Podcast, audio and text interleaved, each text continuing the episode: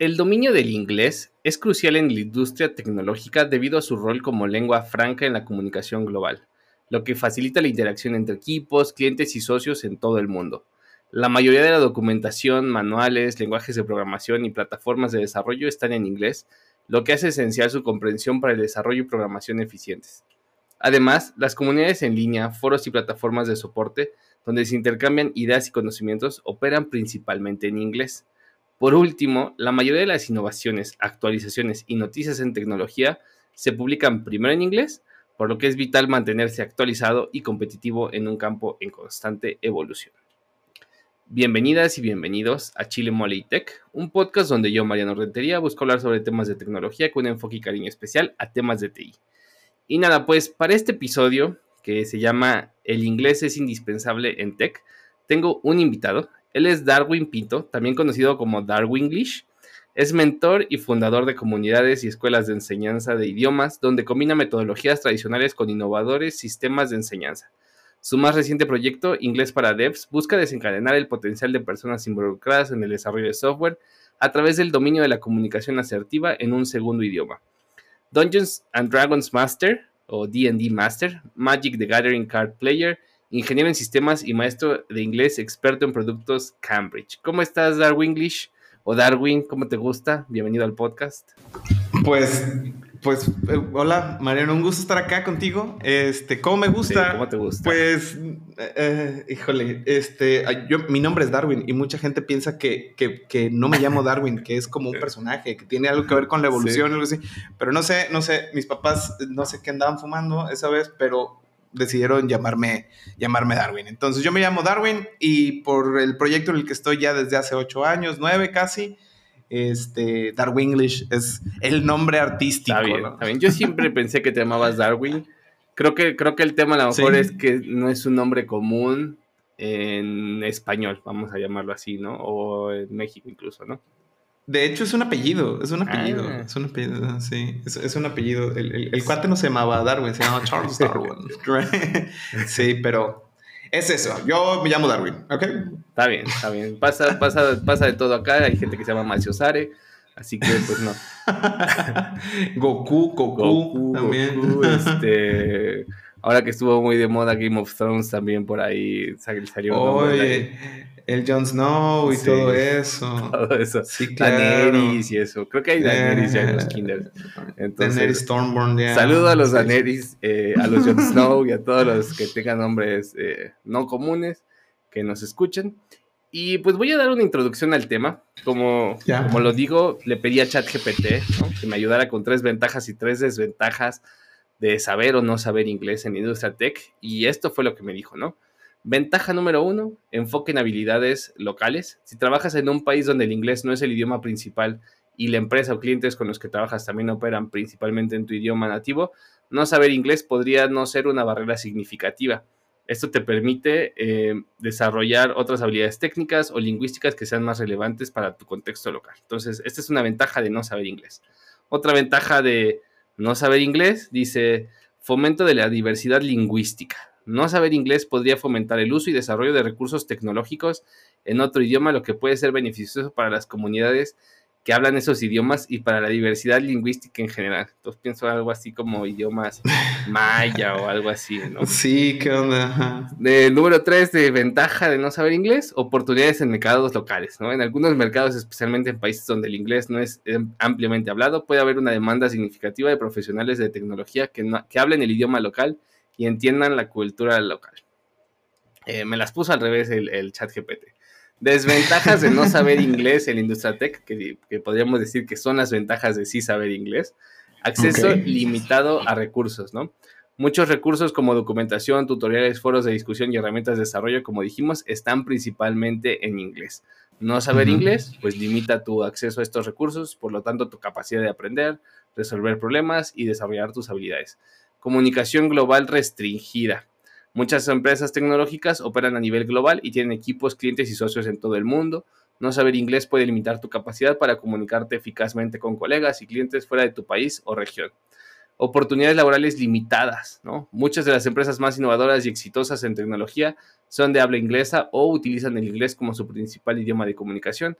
No saber inglés puede limitar tus oportunidades de empleo en esas empresas, por lo tanto, tu capacidad para avanzar en tu carrera y trabajar en proyectos innovadores. Entonces, pues disculpen a lo mejor la confusión aquí de cómo se lo pregunté a ChatGPT, pero medio make sense si lo, si lo logras, logras usar tus habilidades de español para entender El, doble negativo de esta. Eh, lo, que te iba a decir es que deberías de pagar el, el, ChatGPT 4. Le preguntando al 3.5. Oye, es que es una, es una realidad y el día de hoy se cayó, ¿no? Se cayó a nivel global. Se cayó un ratito, sí. A mí sí me siguió contestando. Ah, no, ¿sabes qué? Me marcaba error, me estuvo marcando error como 20 minutos. ¿Sabes qué es lo peor? Pues que esto se lo pregunté al 4.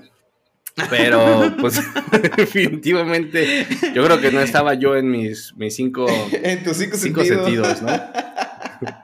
bueno, desventajas, desventajas de no hablar inglés es lo que le dijiste al principio, ¿verdad? Sí, desventajas, de, no saber inglés en industria tech. dime tres ventajas y tres desventajas de no saber inglés. Ah, ah, ok, tres ventajas de no saber inglés. Exactamente. Sí, es que está, está cañón, ¿no? Porque, porque lo que, por donde empezaba, ChatGPT decía que si mal no recuerdo, era el tema de la inclusión en los lenguajes, no, ¿verdad? No. Sí, decía que a lo mejor te podías enfocar eh, en la diversidad lingüística. Decía, puedes fomentar la diversidad lingüística porque a lo mejor estás haciendo mal publicando tanto en inglés y entonces si publicas en tu idioma local, fomentas la diversidad lingüística, ¿no? O genera generas soluciones en, tu idioma, ¿no? Entonces decía, esa puede ser una desventaja, ¿no? el no saber inglés te puede ayudar. Entonces, o sea, medio mix pues, o sea, si estiramos mucho la liga.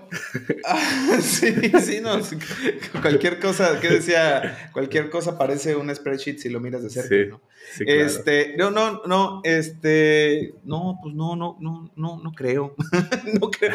Porque, bueno, a no ser que seas una persona de mucha influencia. El otro día estaba viendo un, documental de Netflix de un cuate que, que en los noventas fue muy famoso, un, un surcoreano que, traía esto de la, de la, era un genetista que, estaba este, clonando ovejas y clonando todo, entonces era la persona como más influyente del momento y pues yo creo que él sí se podía dar el lujo de, publicar en coreano, ¿no? A lo mejor, pero pues somos juniors o seniors a lo mucho, pues entonces no creo que sí, que, que, vamos a crear tanta influencia si queremos publicar algo en náhuatl o en, Y del tema de la lingüística, o sea, yo pienso que, que ah, de todas formas requieres el inglés, ¿no? O sea, si piensas a lo mejor que te toca hacer esa, esa puerta, ¿no? Eh, por ejemplo, hay muchos proyectos open source que requieren traductores al español de cosas, ¿no? O a otros idiomas para hacer la tecnología más inclusiva, pues bueno, tienes que haber leído la parte en inglés,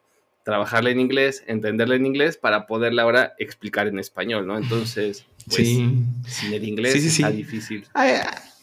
Sí, o sea, al final de cuentas, sí, el, inglés es, es, el idioma global, ¿sabes? O sea, tú te paras en un aeropuerto y, todo está en inglés, ¿no? O sea, está en el idioma local y en, inglés, ¿no?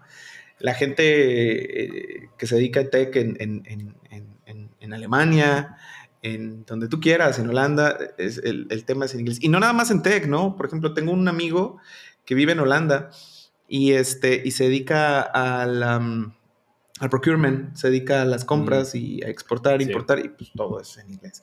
Tengo un amigo que recientemente este, empezó a tomar, empezó un proceso de selección eh, a nivel gerencial en temas de construcción y, es una empresa india y todo es en inglés, ¿no? Y, pobre, porque el acento de los indios, oh, madre mía. pero, pero sí, todo es en inglés, ¿no? Entonces ¿Sabes qué? A, mí, a mí eh, cada que tengo el honor de que alguien me invite a, algún podcast, a, algún live, lo que sea, trato de destacar esto, que si estamos en la discusión de que si el inglés es necesario o no es necesario, yo creo que vamos como 15 o 20 años tarde a la discusión. Esta discusión se debió haber tenido en los 80s, en los 90s, ¿no? Cuando decía, oye, ¿creen que realmente el inglés sea necesario? Y entonces ahí muchas personas pudieran haber eh, estado entrando en debate. Pero la verdad es que si alguien está estudiando, este, ya sea en la universidad o en algún bootcamp, tiene que saber que para poder acceder a a todo lo que se está imaginando, porque, bueno, yo no sé cómo tú te decidiste a, estar en el tech, yo te quiero contar un poco mi experiencia y te vas a reír un poco. ¿Te acuerdas de una película que se llamaba ah, Hackers? Hackers de los 90 que salía Angelina Jolie. No, Angelina Jolie. Angelina, Jolie. Ah, yo la estoy confundiendo con otra que se llamaba... Ajá, ajá, sí. Identidad no sé qué, que donde, donde le roban la identidad a Sandra Bullock. Esa es, la que estás diciendo. Creo, ¿Cómo se llamaba? Híjole, ya me va a empezar Bueno, platícame de Angelina Jolie y, por ella te ah, metiste a Tech. No, no, no. ¿Pensaste que te la ibas a encontrar? Yo creo. No, no, en realidad ni siquiera era tan atractiva en ese, en ese tiempo. Ya ves que le empezaron como a, a endiosar, ¿no? Por ahí del 2005, 2010, ¿no? Pero no, esta película es de los 90 y entonces era un grupo, era como una pandilla de cuates que eran hackers. y, yo dije, ah, yo quiero ser de eso. Y entonces me acuerdo que en el, en, el bachillerato había este, programación. Mm. No, había informática, había informática y había técnico en programación en el mm. bachillerato. Y entonces yo, ah, pues informática, porque ahí iban todos los, los fresas. Y un cuate que, que, que lo más que hacía y que yo lo veía como hacker era que se metía al BBS de Leiteso, ¿no? Porque tenía... y el cuate me decía, no, no, no, a ver, ¿qué quieres? ¿Usar los programas o crear los programas? Y yo, ah, no, pues sí, vamos a crear los programas. Suena más hacker el asunto. Y por eso me metí a estudiar eso, ¿no? Entonces el bachillerato lo hice ahí. Este, y la carrera, pues ya lo que seguía era, era eso, ¿no? Pero, pero sí. Pero sí, este, la conversación, la conversación ya, ya, ya, ya vamos un poco tarde. Si es, es el inglés una cosa que se necesita para estar en tech, ya eh, eh, es, es, cliché casi, casi, ¿no? Alguien me preguntaba que si no el chino, ¿no? Creo que esa pregunta no la puse. Eh, ¿Por qué inglés y no chino? Yo le dije, pues, en teoría, supongo, o es una, una verdad comúnmente aceptada, el inglés es el idioma de los negocios entonces, pues es el idioma más usado. Claro que yo creo que China viene tomando una fuerza desmedida. Muchas escuelas, yo conozco personas que tienen a sus hijos en escuelas privadas en Estados Unidos y, buscan eh, que aprendan chino, ¿no? Buscan que aprendan chino. Ya sabes, hay muchas modas allá. Eh, el método de matemáticas estilo ruso y ciertas ciertas cosas así, porque el japonés ya, este, ese ya quedó desactualizado, ya, ya no es lo in, ¿no? Entonces, pues tal vez a lo mejor esa es la discusión de los 2020, ¿no? Si deberías de aprender chino o no, pero el inglés definitivamente es más de los 80s y 90s. Yo, yo, yo, yo, a mí me hubiera gustado preguntarle a esa persona, ¿y cómo andas en el inglés para que hablar chino? ¿no? ¿quién, ¿quién, es tu empleador o, para dónde vas a, aplicar, no? Creo que eh, el tema de la tecnología todavía por tener esta, este tipo de, de gobierno que es como entre comunista y al mismo tiempo lo mejor del capitalismo y así hacen como una economía muy cerrada, que sí buscan aliados comerciales, eso por ejemplo yo vivo en Colima y aquí está el puerto, ¿no? Y hay simposios todo el tiempo y, eventos donde, donde personas de, China vienen y, tratan de hacer negocios, pero lo más que hacen es, este, es, son, son, son materias primas, ¿no? O sea, o, materias ya secundarias este, que, que ellos allá pueden, este, eh, manufacturar y luego traer para acá y ensamblar de alguna manera. Entonces, en el tema de la tecnología, yo creo que las aplicaciones y todos estos servicios que estamos viendo todavía, el que, el que marca la, pauta es el, es el mercado gringo, ¿no? Todavía. Y creo que así va a ser por lo menos unos 10, 15 años. Vale. Con temor a equivocarme. Sí, sí, pues sí, podríamos aquí debatir de eso o que nos digan qué les parece la, la, opinión de Darwin, ¿no? Eh, platícame por qué te interesó darle clases de inglés a, los devs o a los profesionales en Tech Darwin. ¿Por qué dijiste, este, aquí yo quiero empezar a trabajarle? Eh, ¿No has visto ese, ese meme de Don Cangrejo, de Bob Esponja? El dinero, me gusta el dinero. no, ya, la, verdad es que eh, fue, un giro de, de, este, de eventos afortunados o desafortunados, no sé cómo llamarlo, pero mira, este, yo me casé muy joven. Yo me casé muy joven y, te decía cuál había sido mi primer trabajo hace rato fuera de cámara y, yo estaba en el área IT. y yo, yo, vi la foto que pusiste de tu cumpleaños y dije, Ni respetas a Darwin ni el tamaño de familia que tiene. ¿eh? Este... Tengo cinco hijos, tengo cinco hijos, tengo cinco hijos. Es lo que mucha gente no sabe. Tengo cinco hijos. sí. Entonces, este, yo, yo me casé muy chico y, y, empecé a tener hijos muy, muy joven. Y acá en Colima, este, el, el, tema de desarrollo de software pues no estaba para nada avanzado. Yo desde la facultad ya pensaba en mudarme a San Francisco o una cosa de mm. esas, pero pues el amor y las malas decisiones, éramos jóvenes y así. y este, ya, I know. Entonces, este, empecé a tener hijos y, y, y, con ello, pues, estar buscando ahí oportunidades para poder, pues, proveer a la casa, ¿no? Entonces, tuve que salir de esta empresa que, que era como mi primer trabajo, mi, mi, primer trabajo en tech y empecé a dar clases. Empecé a dar clases de computación y empecé a dar clases de, este, de inglés en, en, institutos privados, en primarias, secundarias privadas, en bachilleratos privados y luego... ¿Y, en, inglés? Porque supongo que eras bueno en inglés. Sí, sí, es que mi papá, eh, hay una historia muy oscura ya, pero bueno, lo que te puedo adelantar, lo que te puedo contar es de que mi papá, mi papá es, es, es de estos pochos. ¿sabes? Este, entonces él, estuvo en Los Ángeles muchísimo tiempo y entonces a mí me, enseñó, me enseñó a hablar inglés desde muy, desde muy pequeño y hubo un momento en el que me dijo, bueno, ya sabes, ya me entiendes, yo te entiendo, pero este, tienes que aprender como la gramática y por qué, ¿no? Entonces, exacto, y como a los 12, 13 años me metió a una escuela muy famosa aquí en Colima de, de inglés y este pues sí, ya eh, aprendí gramática, pero, pero ¿sabes qué te, qué te digo? Eh, un, hubo un momento, yo, yo he sido de todo, ¿eh? yo, he tenido un montón de trabajos, desde mecánico hasta perito, criminalista, un montón de cosas. Pero este, hubo un tiempo que yo trabajé en una de las instituciones más prestigiosas a nivel nacional, ahorita ya casi no, no sé qué les pasó. Y fíjate que está bien curioso porque hasta donde yo sé, lo compró este uno de los tiburones que salen en Shark Tank México, compró esa cadena.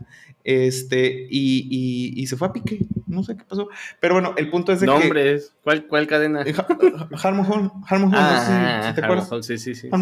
Sí, yo, yo, yo, trabajé en Harmon Hall, recibí el entrenamiento. Era puro Open English y no sé qué cosas. Exactamente. Entonces, el, punto es de que yo, yo entro a, dar clases ahí, me invitan a dar clases ahí, y es hasta que empiezo a dar clases que empiezo a comprender gramática. hasta que la tengo que enseñar. Porque... Exacto, o sea, yo, yo, yo, yo, yo, yo, este, yo me pongo muy nervioso, parece que no, pero yo me pongo muy nervioso cuando estoy, este, eh, ante la audiencia y esto, ¿no? Y entonces mis pininos de audiencia eran, eran los salones de clases. Entonces yo tenía que prepararme exactamente porque yo en mi cabeza ansiosa me imaginaba que tenía un alumno que me preguntaba algo que yo no sabía y quedaba en ridículo, ¿no? Entonces, este, yo repasaba y repasaba y preparaba y preparaba clases, si tú quieres, por ego, para no quedar en, en, ridículo, pero eso me llevó a, a un nivel de inglés que, que muy bueno. Eh, y, comprendo la mayoría de, las, de los temas gramaticales y más cuando ya tengo 7, 8 años dando, eh, dando clases en mi proyecto este, y de que he estado trabajando en esta escuela más allá, yo creo que son como unos 14 años, 15 años ya juntos de, de experiencia dando clases, pero este, lo que te decía es de que fue hasta que tuve que enseñarlo que aprendí bien, bien, bien, bien, bien cómo estaba el asunto. Y te decía entonces, eh, ¿cómo, ¿cómo, dando clases a los, a los programadores o a la gente que está en tech? Ah, pues como yo tenía mis contactos de, de la ingeniería, de, del ambiente tech y todo esto, de cuando estábamos estudiando, yo empiezo, yo pongo mi escuela como proyecto aparte y entonces en Colima algo sucedió, el nivel de vida en Colima es muy bueno y es muy barato. No sé si tú has escuchado eso. Y entonces. Eso y luego que se volvió inseguro y ya, ya se me quitaron las ganas de ir. Eh, ese es el problema principal en Colima. Es el problema principal en Colima. En, es más reciente. La ¿no? O sea, digo, fueron como la joya por muchos años. ¿no? Sí, sí, sí. e inclusive teníamos así como una onda de ser la ciudad más segura también. Sí, sí. Pero pues como de 10 años para acá. Más segura, mayor crecimiento, etcétera. Un montón de indicadores positivos. Sí, y, ese caldo de cultivo empezó a hacer como que muchas consultoras empezaron a abrir al punto de que no solo consultoras mexicanas de software que hacían como nearshoring, staff augmentation y ese tipo de cosas, sino que también personas que trabajaban en estas empresas para proyectos que habían conseguido estas empresas empezaban a ser contratados por las empresas directamente que estaban generando producto. Y entonces estas personas habilidosamente decían, aquí hay dos escuelas, perdón, tres escuelas que producen ingenieros en sistemas, que producen programadores. Y en una población muy pequeña, entonces es un semillero, es muy barato y, empezaron a poner este, branches de esas empresas aquí en Colima, de tal manera que empezó en Colima un, tema como de que, de, que había mucho ingeniero trabajando, o bueno, mucho programador trabajando para empresas en el extranjero. Y, el problema de siempre, ¿no? El inglés. La gente hace muchísima desidia, dice que después, y, lo comprendo, pues yo, yo pasé por eso. De repente es complicado llevarle el ritmo a un maestro, este, y, más con, temas matemáticos avanzados, es, mucha la presión, ¿no? Para algunos, para algunos estudiantes y dejan el inglés para el final. Entonces salían, tenían los skills técnicos o por lo menos se les veían aptitudes, ¿verdad? O, que prometían, pero no traían el inglés. Entonces dijeron estas personas, ¿a quién le hablamos? ¿Dónde los mandamos? Y me empezaron a hablar a mí. Me empezaron a contactar a mí mm. porque yo conocía como a los seniors, ¿no? Estas mm. personas de treinta y tantos años que eran como los jefes, entonces me hablaban a mí y, yo empezaba este, a, dar las clases. Y ahí fue como volví al, tema tech, ¿no? Después de haber dado todo este brinco laboral y todo esto, me regreso y empiezo a entrar a las reuniones este, de, recruiters, a, gente con gente de talento, a, entrevistar prospectos que iban a contratar, empiezo, empiezo yo a diseñar los exámenes de, inglés de inglés, las entrevistas, cuando querían hacerlas en inglés, ya las entrevistas técnicas también, yo estaba ahí como asesorando que sí, que no tenían que preguntar o cómo lo tenían que preguntar. Este, también cuando empezaban a hacer negociaciones, de repente pues las personas de comercial no estaban tan versadas en el tema de inglés y ahí estaba yo de traductor. Entonces, durante cuatro o cinco años yo me estuve empapando de todo esto otra vez. Y, y, y en juntas, en reuniones, en demos, en, en, daily stand-ups, ahí estando, entonces fue que dije, esto está interesante. Yo ya tenía mi escuela de inglés, mi escuela de inglés normal, ¿sabes? Y entonces viene la pandemia. Mm. Entonces viene la pandemia. Y a muchas de estas empresas nosotros ya les dábamos clases de manera remota porque tenían talento en toda la República Mexicana.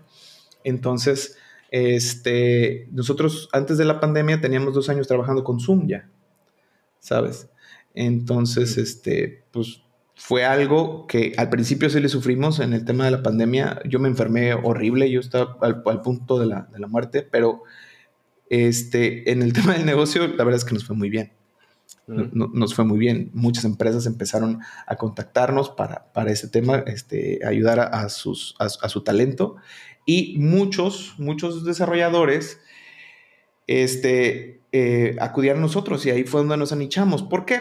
Porque lo que todas las escuelas hicieron cuando empieza el tema de la pandemia es irse a herramientas este, eh, de, de video calls, exacto. Pero en lo que le agarraban la onda y más que tenían que, que trabajar con la resistencia de la gente al cambio, a nosotros nos tocó, por ejemplo, al principio, te digo, yo tenía una escuela que atendía a cualquier tipo de persona, ¿no? Desde adolescentes hasta doctores, maestros y eso, ¿no? Entonces yo les dije, bueno, yo conozco Zoom, vamos a, brincarnos a Zoom, tenemos bastante este, experiencia con eso, hagámoslo, hagamos estas clases. Y sabes lo que me dijeron los maestros de primaria que tenían que dar clases por en línea, me dijeron, no, es que no funciona. y yo así, ¿cómo? Si tú estás dando clases, ¿cómo vienes a decir que no funciona? No, no funciona, no estamos convencidos, ¿no? Y, es esa resistencia al cambio que, que, te encuentras todo el tiempo. Pero en la gente en tech encontramos este, alumnos muy resilientes. Mm. Porque el, el, eh, ellos están acostumbrados a, educarse a usar de esa la tecnología. Exactamente, a aprender utilizando videos, aprender utilizando videollamadas, eh, eh, todos estos eh, de su día a día, todas estas situaciones de su día a día hacen que, seamos una solución fit para ellos y su estilo, de vida, porque nosotros pues, les damos clases a, personas que ya están trabajando y regularmente tienen entre los veintitantos y treinta y tantos años, entonces entran a una oficina o hacen ahorita el, home office, trabajan de manera remota y se desocupan como a las seis. O tienen una, hora o dos horas en, el lunch, o pueden muy temprano. Entonces, empezamos con un, con un método que era one-on-one, es one-on-one. Y lo maravilloso de este método es que tú eliges a qué hora. No, como es one on one, entonces no pasa nada. Te damos un menú de horarios y tú eliges y los marcas y esos son los horarios que nos vemos durante el mes y listo. Entonces, literal es a la hora que tú puedas. Right? Y enfocado obviamente a un tema personalizado. Oye, ¿cuánto tarda alguien en aprender inglés, no? Eh, pienso yo que se ha creado a lo mejor esta expectativa de que quieres cambiar de trabajo, necesitas inglés y en tres meses, en seis meses, la armas. Yo personalmente que reflexiono en mí, pues me tardé años, ¿no? O sea, me tardé años. E yo, sigo aprendiendo. Tengo, una anécdota que yo, en mi trabajo actual, ya llevo creo que ocho años. Y cuando yo entré a trabajar aquí, este, yo lidiaba con los dos founders. Ellos están en Estados Unidos. Y yo, yo venía de trabajar tres años en inglés eh, con, en, Walmart y en una consultoría india. Trabajaba diario, remoto, llamada, etcétera. Viajé. Yo me consideraba 100% bilingüe. O sea, tú me decías, ¿qué, qué pones en tu currículum? 100% bilingüe. Y yo creo que como a los cinco años de estar en ese trabajo, un día, un día me dijo el CEO y me dijo, tu inglés de hoy no es nada que ver con el inglés de cuando entraste. Tu inglés de cuando entraste era pésimo yo dije, perdón, pésimo. O sea, ese inglés era, era, era, era el que me aceptaban en, en, o sea, yo hablaba con el vicepresidente de Walmart en, el lunch y nunca tuve un problema. O sea, no sé de qué me estás hablando, ¿no? Y dice, no, sí, o sea, si te soy sincero, era muy malo, ¿no? Y entonces para mí fue como otro choque de, de realidad, de insisto, ¿no? O sea, de, pues ya trabajando y todo, o sea, y, y que me dijera eso y digo, hoy, hoy ya no pienso, o sea, no me cuesta trabajo pensar, ¿no? Pero es un camino largo, ¿no? Entonces, si aprendes rápido, tarda mucho, Darwin. Mira, es, es, es, un tema muy abstracto, ¿no? Primero hay que ver desde dónde vamos a empezar. Si tú ya traes cierto nivel, qué es lo que sabes, en dónde... Ah, considera el inglés como una torre de Jenga. Yo le digo mucho a mis estudiantes esto. Considera el, el, nivel de inglés una torre de Jenga, ¿no? Y, y hasta acá de alto es como lo máximo, ¿no? C1, C2, whatever. Y, y hay personas que se pueden comunicar y que pueden entender y todo esto, pero dentro de todo lo ecléctico que utilizaron para poder este, llegar a ese nivel, hay un montón de hoyos. Hacen falta muchos bloques, entonces hay que llenarlos, porque cuando vas precisamente a a reuniones y todo eso, brincan. Y, y, y, depende qué tan necesario sea, todo depende de la cultura de la empresa también. Te voy a decir una cosa, las personas, las empresas este, de Estados Unidos que buscan talento en Latinoamérica saben lo que están contratando. Saben, los hoyos. Y lo contratan. Saben, que, vienen con hoyos, ¿no? saben que, que, el, que, el, que, el, que el certificado dice este, C1, pero trae hoyos. O sea, hay hoyos ahí. Vamos, vamos a, poner las cartas sobre la mesa. No sé, a ver qué, tan impopulares son las opiniones que vamos a decir acá. A mí ya me dio miedo, la verdad, por las ideas que traigo ahorita. Te voy a decir una cosa. ¿Por qué las empresas buscan trabajo, buscan talento acá, en Latinoamérica? ¿Por qué las empresas gringas buscan talento acá? Porque es más barato. La crisis de Sí. La crisis de talento se acabó en el 2022. En el 2021. La crisis de talento, ¿te acuerdas? O sea, se los arrebataban, se los arrebataban. Y, cada brinco eran mil dólares más. Cada brinco como, como, como desarrollador era, pum, mil dólares y mil dólares. Y yo gano mil dólares más.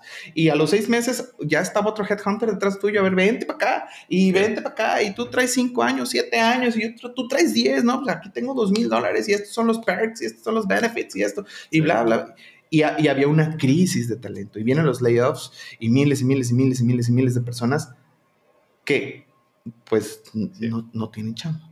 Y otra vez los sueldos empiezan a bajar. y ahora le pones también que el dólar también va a la baja. Este, la última vez que revisé estaba a 16 dólares. A nosotros también nos afectó un buen. nosotros estábamos a 22, perdón, 16 pesos. Estábamos a 22 pesos por dólar y nosotros no hemos cambiado nuestro precio. Ya estamos 8 pesos más, más, más baratos por dólar. Entonces, y, y, estas personas que ganan 5 mil dólares al mes, 6 mil dólares, 8 mil dólares, es un lano, ¿no? Que están dejando de ganar. Y ahí, y ahí se quedan. Ahorita. Pero hace dos años. Pero durante la pandemia. ¿Sabes? Entonces, ya no hay crisis de talento. Estas empresas buscan talento en Latinoamérica porque la realidad es que les sale más barato. Y cuando tú compras algo más barato, sabes que vas a lidiar con que sea más barato. ¿Y qué es? Pues que no es un inglés nativo. Esa es la realidad. Ok, ok. Pues, no es un inglés nativo. ¿Por qué la gente pediría un inglés nativo? Inglés nativo quiere decir que tú naciste en donde se habla el inglés. Sí. Entonces nadie te puede pedir inglés nativo. Estos, estos recruiters que andan por ahí dicen inglés nativo. Ah, no te pases. Pues inglés conversacional, ¿qué es eso? Es que ya le quieren subir. Inglés conversacional. Sí, o sea. No, a mí, dime bueno, un, un B2, un C1. Pienso respetar. Voy a defender el que puso inglés conversacional. Este, pero voy a insultar al que dice inglés técnico. ¿Qué demonios es inglés técnico? Es inglés técnico. ¿Sabes qué significa el if, el while? Pues, pues sí está fácil, pero pues con eso no juntas este, oraciones y sentencias y te sabes palabras técnicas, de ahí no, no puedes hacer la conversación. Ve a Google, Mariano, ve a Google y tú ponle qué es inglés conversacional y te dice, bueno, yo creo que es esto. Los, o sea, los artículos que te van a decir regularmente se refieren a esto. Cuando dicen esto es esto, pero no hay un estándar.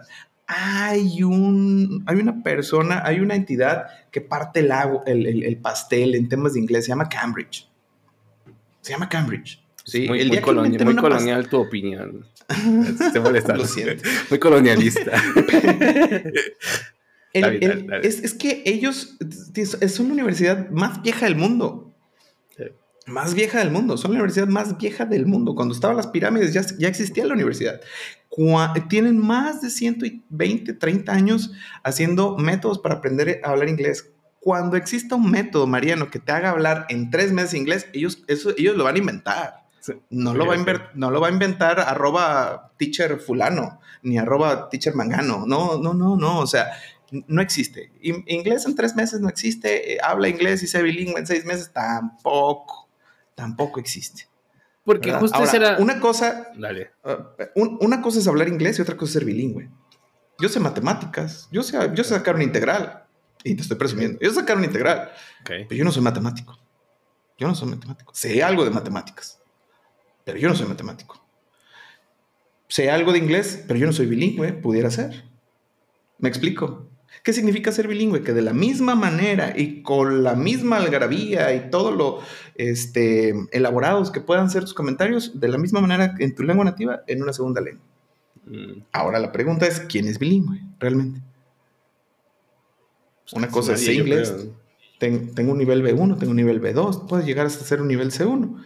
Y, hay que trabajar con eso, eso es lo chido. O sea, no poner estos estigmas que de por sí la banda lidia todos los días. Y yo te lo digo ahorita que estoy aprendiendo Python, todos los días lidio con cómo hice esto ayer.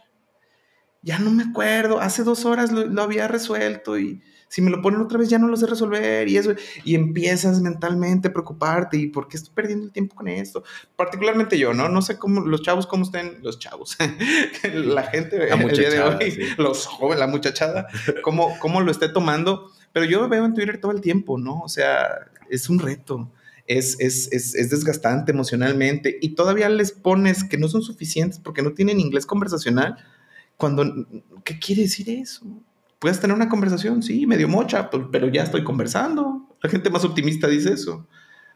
¿Me explico? O sea, claro, pero creo que para tener la conversación, eh, vale, te lo repito dos veces, no te lo repito diez, ¿no? O sea, sí, sí, sí, sí, sí hay un tema ahí. Em, a mí personalmente cuando, cuando entrevisto este, en inglés, pues sí me gusta tener una conversación fluida, ¿no? Pero como dices tú, que es fluida? Qué tanto, qué tanto fue fluido, ¿no? O sea, este, en los primeros tres minutos, cuatro minutos, te das cuenta de que esto se va a poder o de que esto no se va a poder y, tú decides, ¿no? ¿Qué, vamos a hacer aquí? Porque pues también está... tengo amigos, tengo amigos entrañables, de verdad, de, de, de así o de que te cortabas así, ¿no? O sea, que desde el bachillerato que se dedican hoy, o que se dedican hoy a reclutar, al reclutamiento. Y, no sé, espero no, no, no, no, no, es personal, yo no sabía que tú hacías esto, pero esta es mi opinión. Dale. Eh, una persona que no está capacitada, ¿cómo hace un examen o cómo hace una entrevista de si sí sabe inglés o no? Yo te voy a decir, algunos de mis amigos, ¿cómo lo hacen? Si sabe más que él. Mm. Sin la entrevista, el reclutador no le entiende porque es más fluido que él, porque tiene mejor pronunciación que él, porque ah, saca más palabras que él dice, ah, sí, 100, vámonos, apto, sí, sí o no, sí, sabe, ajá. ¿Y de, dónde? No, o sea, no, no, no, no reciben, no reciben una capacitación muchas veces estas personas que están haciendo esta entrevista para saber si saben inglés, nada más, pues como que me suene, con que podamos llevar una conversación. ¿Y qué pasa? Te lo regresan al mes, no nos podemos comunicar con este vale que nos vendiste, perdón, que nos colocaste. Perdón. que comisionaste, digo, sí. este, entonces, mm, ¿sabes? Y es una de las cosas que estoy tratando de resolver poco a poco, porque yo te digo, mi misión es ayudar a las personas y mi trabajo es este, eh, eh, que las personas entren, en, eh, tengan, tengan los ojos más abiertos a más, a más posibilidades este, de empleo y todo, y yo coordino una plantilla de 16 maestros, este, 5 o 7 personas en, el área administrativa y todo esto. Y, mi trabajo es esto, yo, yo manejo una escuela de inglés. Mi misión es ayudar a las personas, ¿sabes? Me, estoy justificando yo solo de por qué no va a salir rápido lo que te voy a platicar, ¿no? que va a salir poquito a poquito. Estoy desarrollando una, una, herramienta que ayude precisamente al talento y que ayude a las personas, que ayude a las personas que están buscando jale, que diga, este es mi nivel. Este es mi nivel, este, eh, eh, de acuerdo al marco común europeo, de referencia para las lenguas, que sepa la gente cómo se debe de medir el inglés, para que vayan seguros o que si toman la decisión de fake it till you make it y vámonos y ahí está, bueno, pero que sepas qué es, lo que tienes que hacer. esa es, una pregunta que medio te quería hacer. Eh, ¿Qué tan confiables son los certificados? ¿no? O sea, eh, muchas universidades últimamente, yo te soy sincero, por ejemplo, este creo que yo, yo estudié, cuando yo estudié inglés hace 100 años, ¿no? Yo, yo, tú decías que eres de 40, yo soy de 38. Yo estudié en una, en una preparatoria privada y nos hicieron el first certificate antes de salir, ¿no? Ese fue, fue el reto de, de, eh, de salir. Eh, yo saqué el C, de hecho, o sea, pancé. Pancé mi first certificate y a veces yo veo que hay personas con... A, a mí me cuesta trabajo dimensionar los niveles, ¿no? De qué significa un B1, un C1, un C2. ¿Por qué? Porque a lo mejor son, son conceptos abstractos, a lo mejor, bueno, perdón, a lo mejor porque el nombre, perdón, porque el nombre no describe qué es lo que hace, ¿no? A diferencia de cuando hablamos en tecnología, que siempre decimos, a ver, e, es muy importante nombrar las cosas, ¿no? Que es un junior, que es un middle, que es un senior. Entonces ponemos nombres muy claros, ¿no? incluso cuando tú veo que sacas como conceptos, bueno, saber inglés ayuda mucho a entender programación, porque las cosas se llaman eh, promises, se llaman async, o sea, son palabras que con que sepas inglés y sabes qué es eso, te imaginas de qué trata, ¿no? Entonces me ponen un C1, un C2, que pues a mí no me dice como programador nada, porque a lo mejor no estoy familiarizado con esta, con esta metodología, con esta regulación, eh, con esta estructura, pues digo, ¿qué, ¿qué, demonios es el C1, el C2? Estamos como reentrenándonos, ¿no? En, en, en entenderlos y qué tan confiables son los certificados.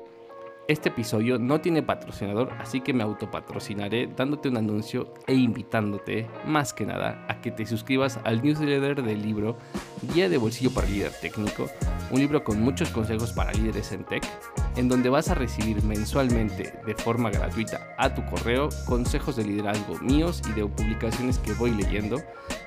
En, las notas de este episodio está el link y bueno, pues seguimos con el podcast. Este, yo, yo, yo tengo trabajando con empresas de nearshoring, de staff augmentation y que toman proyectos también eh, y, que desarrollan, eh, te digo, alrededor de 7, 8 años. Entonces, yo es algo que veo en, en, el área de recursos humanos y que el día de hoy, que ya estoy como más afianzado en lo que estamos haciendo, tenemos 250 estudiantes. El año pasado teníamos 250 estudiantes. Estoy muy acostumbrado a decir eso, que era como niego. 250 Ahorita andamos por el orden de los 130.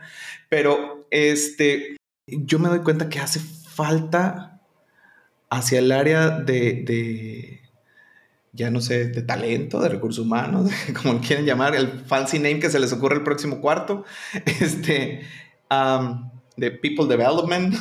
people ops, etcétera. Este, esta evangelización. Que, que sepan exactamente qué significa, ¿verdad? Entonces, una persona con un nivel B1, y te digo, es complicado porque no te dedicas a esto. Es como si tú me empezaras a, hablar de cosas de tu trabajo y yo, pues, yo voy a quedar así como que, pues, no sé, ¿verdad? Y no tiene nada de malo. Yo soy no es un término común para mí. Eh, de, lo que más es, es del inglés y, y, de las certificaciones, porque tomé un curso, una certificación para certificar. Entonces, sí hay, sí, sí, sí, sí, sí hay una descripción. El A1 hace esto, el A2 hace esto, el, el B1 hace esto, el B2 hace esto, el C1 hace esto, y el C2 hace esto otro, ¿no? Entonces sí lo hay. ¿A qué se refieren? E, esto es también empírico, bueno, con base en lo que yo he aprendido y con base en lo que yo he observado de, de, de estas áreas de talento, cuando dicen inglés conversacional se refieren a un B1 más, porque no sé si sepas, pero hay B1 y B1 más, hay B2 y B2 más, hay C1 y C1 más, ¿sí? O sea, hay como el, el que ya está a punto de hacer el siguiente nivel, ese le ponen más.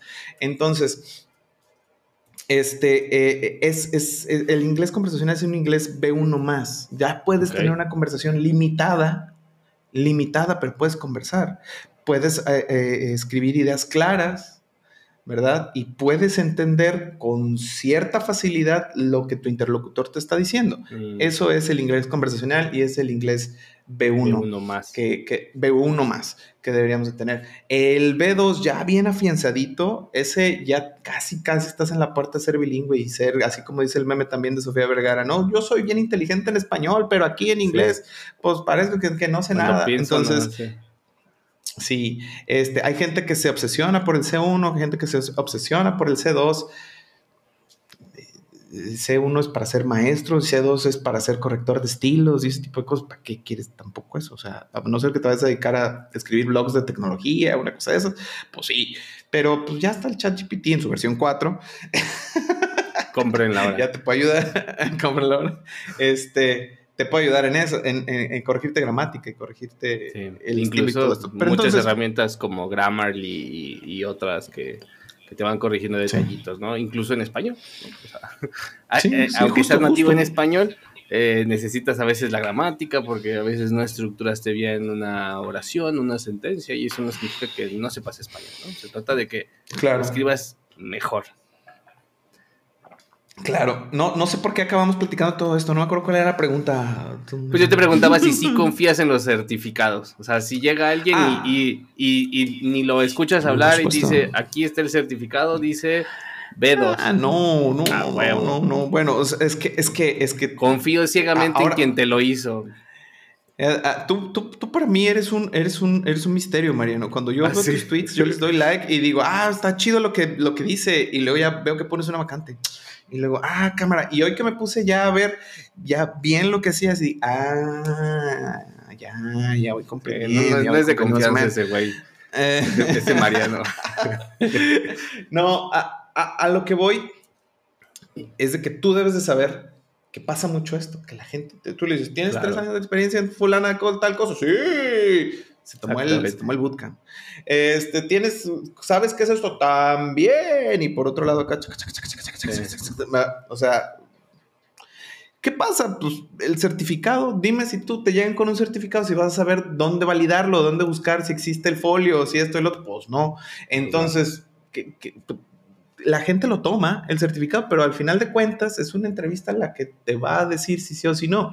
Y si hay, por ejemplo, empresas que se, que se dedican al management de, de, talento o a este, estar consiguiendo talento y eso, deben de tener unos filtros. Y, y, es como dispararse en el pie, ¿no? O sea, tú vas y le pones el, el, a la persona, a la empresa, y te lo regresan al mes y pues vas para atrás y otra vez a hacer. ¿Y, ¿Y, qué le dices al cuate? Pues no le puedes decir nada. En tu frustración le puedes hablar, le puedes decir dos, tres sí. verdades nada más. Sí. Y te voy a quemar con mis compas. ¿sabes? Pero, o sea, en realidad no, no, no, no, no puedes hacer nada. O sea, este, en realidad es de que uno falló. Uno falló okay, como okay. reclutador, ¿no? Entonces, este, porque no se puso vivo, pues se la aplicaron, ¿no? O sea, es, es esa, pues me la aplicaron, ¿no? No, no, no sabe.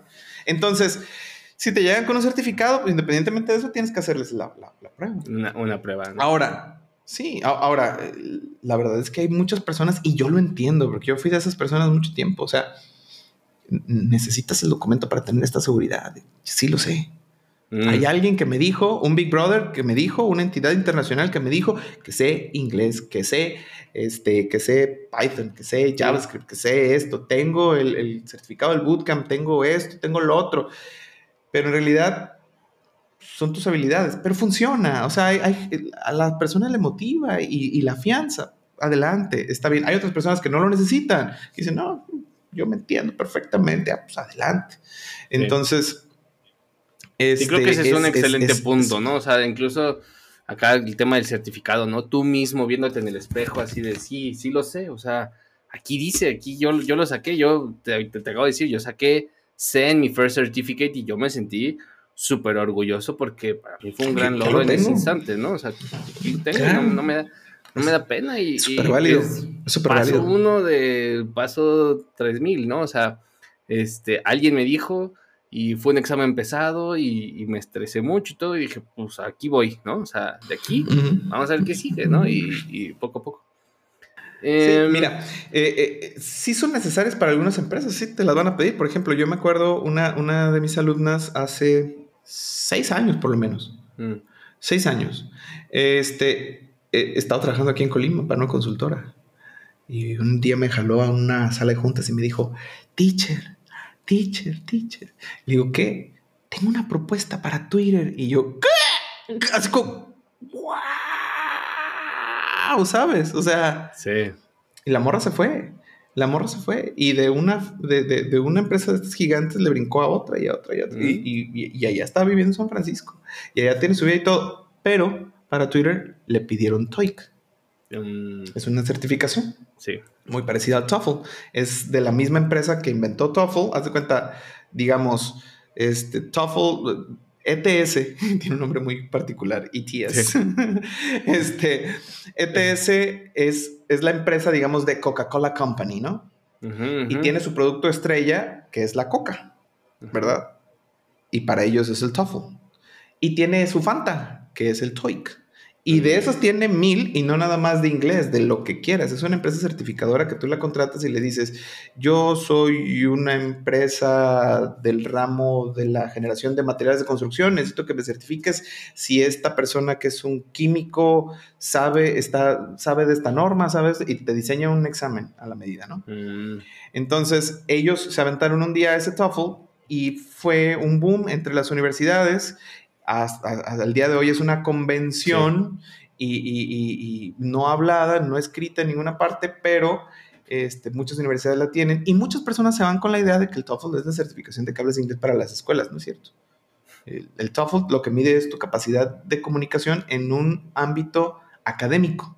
Mm. Mientras que el TOEIC es el que mide tu eh, capacidad de comunicación en un ámbito laboral. Mm. Esa es la diferencia entre TOEFL y para entrar a Twitter, antes, no sé ahorita que ya es ex, ex sí, este, eh, como yo. Parece que es de eso, pero no, es, es, es de, los de, la, de, una amiga. Es de los ah. No, no, no, no, es de, es de una amiga que su, que su estudio de, de fotografía cumplió 10 años y así se la ah, okay. Blues.io, ahí está el comercial, blues.io.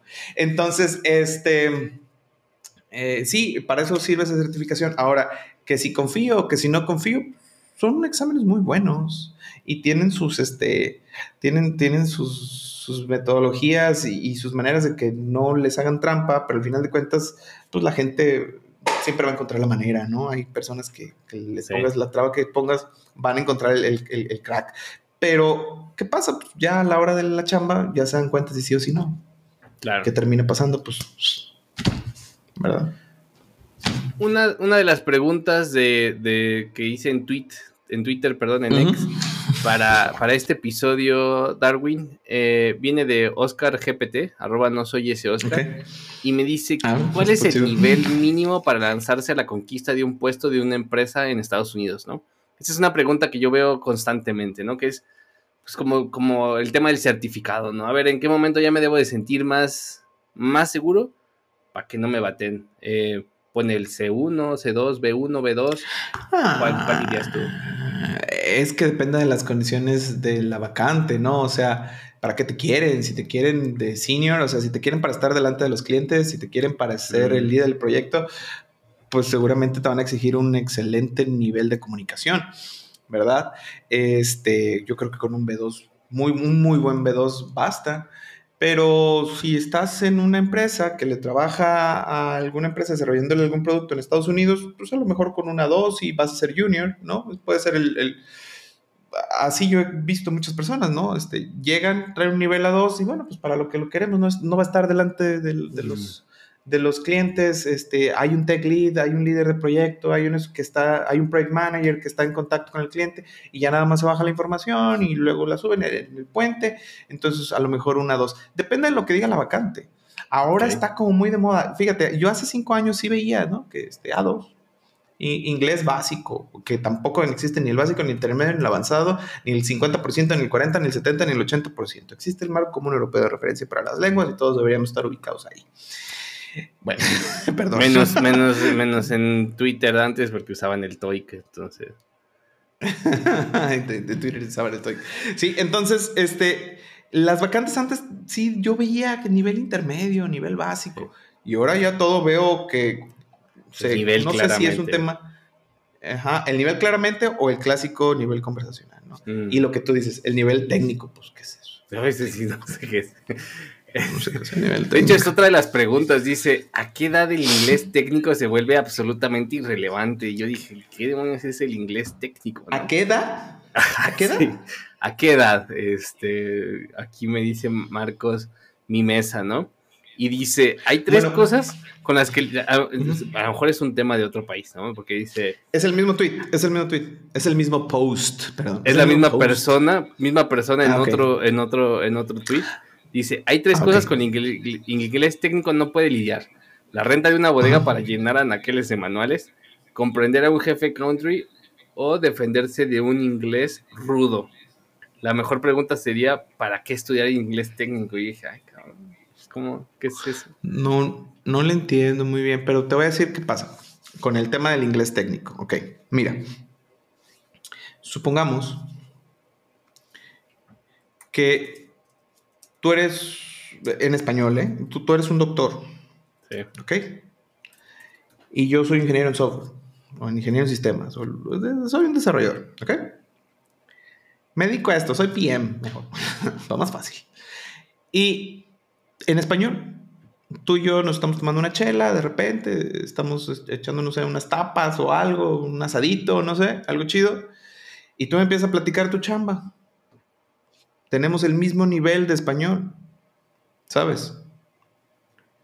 Y tú empiezas a platicar de reacciones químicas en el cuerpo, de que el otro día este, operaste a alguien, ni, ni me sé los términos, ¿no? Y me empieza a sacar términos. Hablamos español y yo te voy a decir, pues, no sé, ¿qué? Claro. Pero tenemos el mismo nivel. Sufrió un aneurisma. ¿Qué demonios es un aneurisma, no? Por eso. Y luego yo te empiezo a hablar, pues, ¿no? De recursividad y de pointers y, esto y lo otro. Claro. Y, tú te quedas, pues, ¿qué? Eh, hablamos el mismo idioma, nada más que tú estás especializado en una cosa, yo estoy especializado en otra cosa. ¿Qué te va a dar el inglés técnico? La práctica cuando ya estés frente a la computadora y que tengas el, framework, que tengas el ID en, inglés y que estés viendo un tutorial y que digan, ah, esto se llama esto y le vas a hacer clic en esta otra parte, y entonces te vas, a, te vas a ir haciendo con los términos. Fíjate, el cerebro funciona de la siguiente manera. El cerebro, ¿viste la película intensamente? De repente borraban, borraban recuerdos, pum, pum, pum, pum, ya no se necesita, ya no se necesita. El cerebro tiene una memoria selectiva.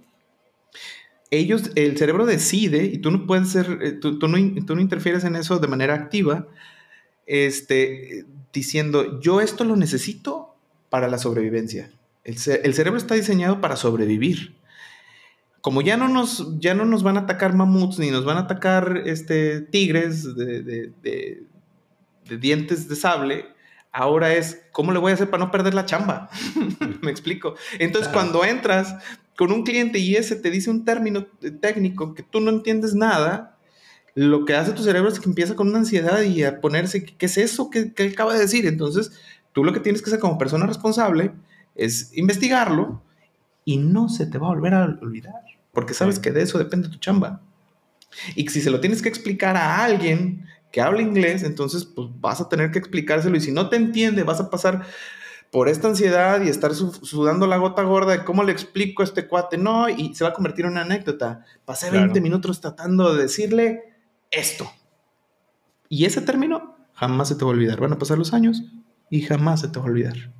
Porque tu cerebro lo va a, a, a, a hacer match con tu supervivencia. Sí, entonces el, tema técnico en realidad se va adquiriendo.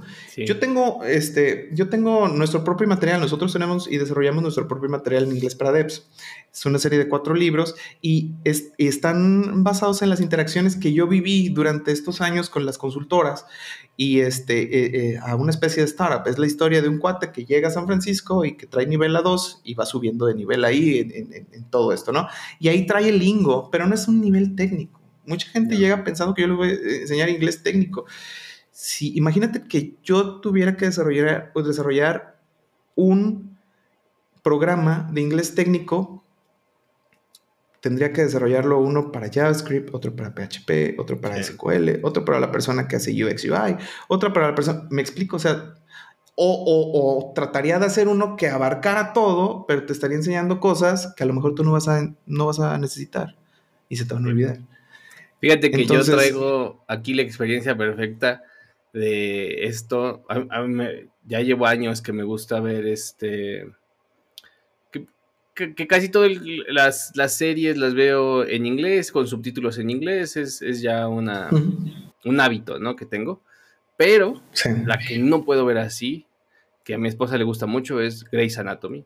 Porque no entiendo ah, nada no sé qué le pasa a nadie, qué, de qué, qué, dónde le duele, o sea, no me sé todas las articulaciones del cuerpo ni en español, no me sé ni las enfermedades en español, menos me las sé en inglés, no puedo, ¿no? Entonces, es, es un ejemplo eh, eh, este, excelente de el inglés técnico que, no, no, no, o sea, entiendo cuando platican entre ellos, pero como, pues bueno, eh, eh, Grey's Anatomy y Doctor House, ¿no? Que luego quieren hacer unos, unos casos muy complejos, pues hasta en español están difíciles de, seguir la idea. Entonces, pues sí, ese, sería yo creo el inglés técnico, ¿no? Y, es, pues es insuficiente, ¿no? Para, e, es una especialización que va muy encima de este famoso inglés conversacional que no existe, que vamos a llamarle el B1 Plus, este, el B1 más es ahí donde empieza a entrar, ¿no? Esta capita de, inglés, inglés técnico, de, términos, como los que a veces veo que tú pones en Twitter y, otros que ponen, que es el ASAP, el, este, un, montón, un montón de términos, ¿no? I'll be right back, que cosas que incluso desde que chateábamos medio nos fuimos acostumbrando a, esas, a esos este, modismos también, este, o abreviaciones raras, ¿no? Eh, eh, nosotros tenemos, voy a aprovechar para hacer el comercial muy rápido. Nosotros tenemos este, los martes y jueves un, un live. Eh, ah, tenemos este en vivo que es a las ocho y media, los martes y jueves, dura una hora. Estamos pensando en hacer hora y media.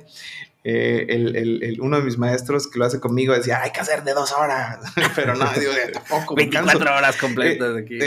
oye, entonces, este, hora y media es lo que dura, pero lo que hacemos es que vemos tutoriales de programación y entonces ahí vamos sacando términos que no son de inglés Mm. común, vamos sacando pronunciaciones medio raras que no se ven todos los días, ¿verdad? Que no ves en la escuela, como la que te decía, como el Harmon Hall, que, que es así, ¿no? Pues eh, la, la- cafetería o, una situación. Harmon Hall. Ajá.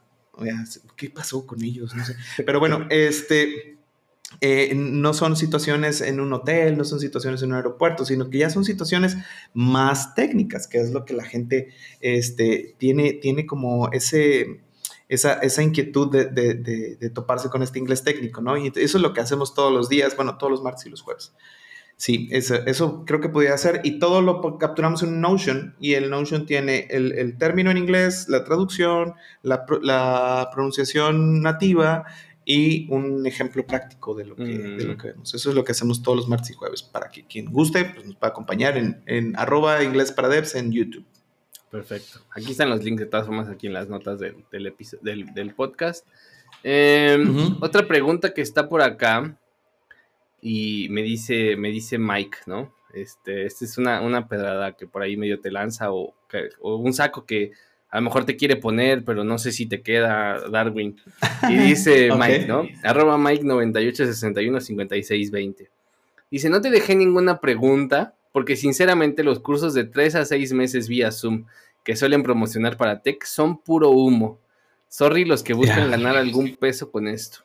Esa es, esa es la expectativa a lo mejor que se ha creado en, este, en esta industria, Darwin, que yo incluso alguien me dijo, creo que se ya no alcancé a meter, me decía, güey, te meten a 150 personas en un Zoom, este, pues no aprendes nada, ¿no? Entonces, por ahí creo que pues empieza a generar esta fama, ¿no? E- Esta, esta fama que no sé, por eso dije, no se te queda el saco, no te queda. Ya. ¿Cómo- cómo Nosotros tenemos un grupo así. Nosotros tenemos un grupo así. Nosotros tenemos un grupo de 150 personas y tenemos otro de 60 personas. Y Ok. el año pasado tuvimos otro de 100 personas. Y te voy a decir una cosa. No hay una fórmula mágica, Mariano. Ok. Este, si tú, vamos, mira, yo tengo un programa que es uno a uno. Imagínate el nivel de personalización en donde tú eres la persona que se lleva absolutamente toda mi atención y yo no te dejo pasar ni una, ¿eh? Ni una. Donde me digas algo mal, y- a ver, no. Acuérdate que así, y así, y así, y así, y así, y eso lo vimos hace tres, cuatro clases, y esto y el otro, el otro, el otro, el otro, el otro, el otro. Sí. Nada más que esa, esa atención cuesta 180 dólares al mes. Me explico. Claro. Entonces, eh, todo sirve, eso sí, o sea, tú puedes agarrar Duolingo y no hay ningún tipo de interacción, o sea, más que pues, con Duo, ¿no? O sea, con... Con y es gratis. Mm. Y te aseguro, de verdad, que te aseguro que vas a aprender inglés con Duolingo. Por supuesto. Por supuesto. Tú puedes poner, hay un canal muy bueno, se llama Youglish, no, You, you English, algo así. Creo que sí, ajá, Eh, eh, un podcast. Son ¿no? unos maestros. No, no, no, no, no, no, no, no, no, no. En, Engbid se llama. Engbid. Sí, es más, déjame echarle una, una googleada. Pero creo que sí es Engbid. Es, es Engbid. Y, y se lo recomiendo infinitamente. Engbid, ajá. En, Engbid English. Es, tienen su página y ahí están colgados absolutamente todos sus videos de YouTube. Ahí están todos. Y están separados por, por, por tema gramatical y están separados por este, por cómo se llama, i- inclusive por, por, por, por, pronunciación, te enseñan y, Y es un montón de cosas. Es gratis y son maestros, son maestros, este, tengo que quitarme estos, son maestros gringos, quiero decir, pero, perdón, o sea, es, es que Son creo que ya en nativos. este correctness, sí, este, son, son maestros nativos, que es lo que muchas personas están buscando. A nosotros nos batean muchísimo cuando, le- cuando, cuando ya llegamos al tema de que y estas van a ser tus clases y, y estos van a ser tus horarios y este es el precio y son maestros nativos. No, no son maestros nativos. Yo no, no, no nací ahí. Este, pero te puedo platicar de mi experiencia y cómo le hice siendo latino para aprender inglés al nivel que traigo. Eh, yo, es, es- eso es lo que dista de un, de un maestro nativo, ¿no? Un maestro nativo no pasó por eso, ahí ya nació y entonces, y, Sí. y trae ese idioma desde la cuna, entonces no te puede transmitir cómo le hizo para llegar al nivel que tuvo. Simplemente te puede corregir o te puede decir por qué se dice así las cosas, ¿no? Pero bueno, eh, ahí están y son gratis, completamente. No, con esto no me estoy poniendo así de que, ay, si quieren y es. No, no, no, no, no, no, absolutamente nada, para nada. Lo que yo quiero decir aquí y, y que quede bien en claro, todo sirve, todo abona a tu inglés. Ver la película con subtítulos, sin subtítulos, sirve. Yo, le, yo he puesto en Twitter que no sirve. Sí sirve, sí abona. Verla en español doblada no... sirve. Eso sí no sirve. Y te voy a decir una cosa, sí sirve, sí sirve. Yo te voy a decir una cosa. A mí mi, película favorita de todos los tiempos es Volver al Futuro. Ok. ¿Y la ves doblada en español también? Yo la vi doblada en español siempre porque pues, la pasaba en el 5, canal 5 cuando tenía seis años. Entonces yo me la aprendí. ¿Y sabes cómo, cómo, cómo, y este ejercicio también se lo pongo a mis alumnos, ¿sabes cómo lo utilizo? Que me sé esa película en español, la pongo en inglés sin ningún título, sin ningún subtítulo, sin ningún tipo de subtítulo ni nada, sé lo que está diciendo, sé lo que va a pasar, sé cómo lo dice, imito, imito las expresiones de Marty McFly, sé, sí, porque muchas personas, el, el, el, el, cliché, el, ¿cómo se llama? El, el consejo cliché es, ve una película y quita los subtítulos. Si no sabes inglés, pues como a los 10 minutos te vas a perder la trama, ¿no? No le vas a entender, ¿no? Así no. Pero de todos modos abona, todo abona, todo abona, Mariano. Si tú escuchas canciones clichés como en los 90 de los Beatles, pero si de Post Malone, si de Kanye West, no sé, ya no sé raperos de ahorita, pero te digo de los de mis tiempos, pero sí. o sea, todo abona, todo abona, para, para aprender inglés todo abona. Y todo sirve, sirve el Duolingo, sirven los, los videos que les acabo de decir, que son buenísimos, sirve el Harmon Hall, sirve el Interlingua, sirve el Berlit, sirve, sirve todo, sirven los otros maestros que están en Twitter, todo sirve. Mm. La diferencia que nosotros tenemos es la claridad con la que te entregamos la información. Tú te puedes pasar aprendiendo inglés cuatro o cinco años viendo estos videos gratuitos y, lo vas a lograr. Pero cuando yo te pongo toda la atención y te doy toda la claridad, conceptos que puedes aprender en ocho meses, los vas a aprender en dos o tres. Claro. Sí, es, esa es la diferencia, esa es, la diferencia. Todo abona, todo sirve, y la diferencia es la claridad con la que se entrega la información. Ahora, por supuesto, un curso, un curso de 150 personas sirve menos que un curso de 10 personas. Y un curso de 10 personas sirve menos que un curso de uno a uno. Mm yo no, yo no le veo el tabú ni el de que si el saco, no, pues es lógica, ¿no? O sea, ¿qué es lo que necesitas? ¿Qué es lo que quieres? Una atención personalizada, sí. Ahí está. Y pues eh, ahí está, también. Todo, todo es bueno, todo es bueno, todo abona, todo funciona. La diferencia es el tiempo, la diferencia es la claridad, ¿verdad? Fíjate que yo tengo una frase que, que les digo cuando, cuando entrevisto, ¿no? Este, tengo, tengo posiciones, como tú dijiste, en las que necesito inglés conversacional. Posiciones, si un junior, un semi-senior, pues a lo mejor hoy no me importa que tengas inglés conversacional. Pero yo siempre les digo, vas a trabajar en una empresa em, americana, en nuestro caso, y todo lo documentamos en inglés. Entonces, lo peor también que te puede pasar es que odies el inglés. Porque aunque hoy no lo domines o hoy no seas bueno, si no, si odias el inglés, pues no te lo vas a pasar bien aquí, ¿no? En cambio, si te gusta el inglés y simplemente no has tenido la, el privilegio, vamos a usar esa palabra que está de moda, el privilegio de tener clases, de ir a lo mejor en una escuela particular o del seguimiento, etcétera, pues este no estás ahí, ¿no? Pero poco a poco lo vas a, te va a ayudar mucho en tu, en tu inglés trabajar con nosotros, porque si te gusta el inglés, vamos a hablar inglés, la comunicación es en inglés, los documentos están en inglés, etcétera.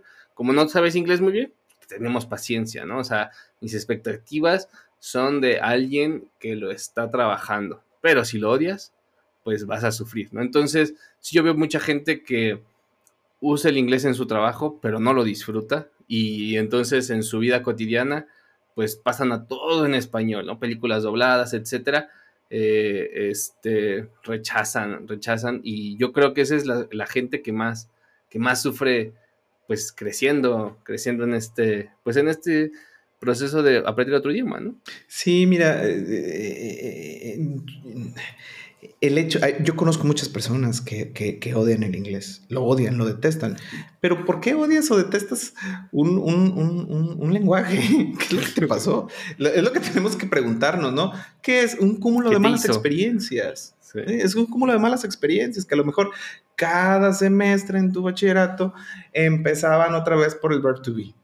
O que tú este, tenías que compartir la atención de la maestra con 40 personas en un salón de clases donde hacía muchísimo calor o no sé, algo así, ¿sabes? Eh, eh, eh, yo, yo era de esas personas como, como, como, quiero decirte, modestia aparte, yo me considero muy bueno en lo que hago, pero al principio era muy arrogante y decía, ¿cómo puedes? O los colegas no les pueden enseñar inglés a las personas. Ay, papacito, me pusieron en un salón de secundaria una vez durante un año escolar. Se puede. No se puede. se puede. Los, los muchachos no quieren estar ahí para empezar. Sí, porque tienen cosas más importantes para, para, para, ellos, ¿no?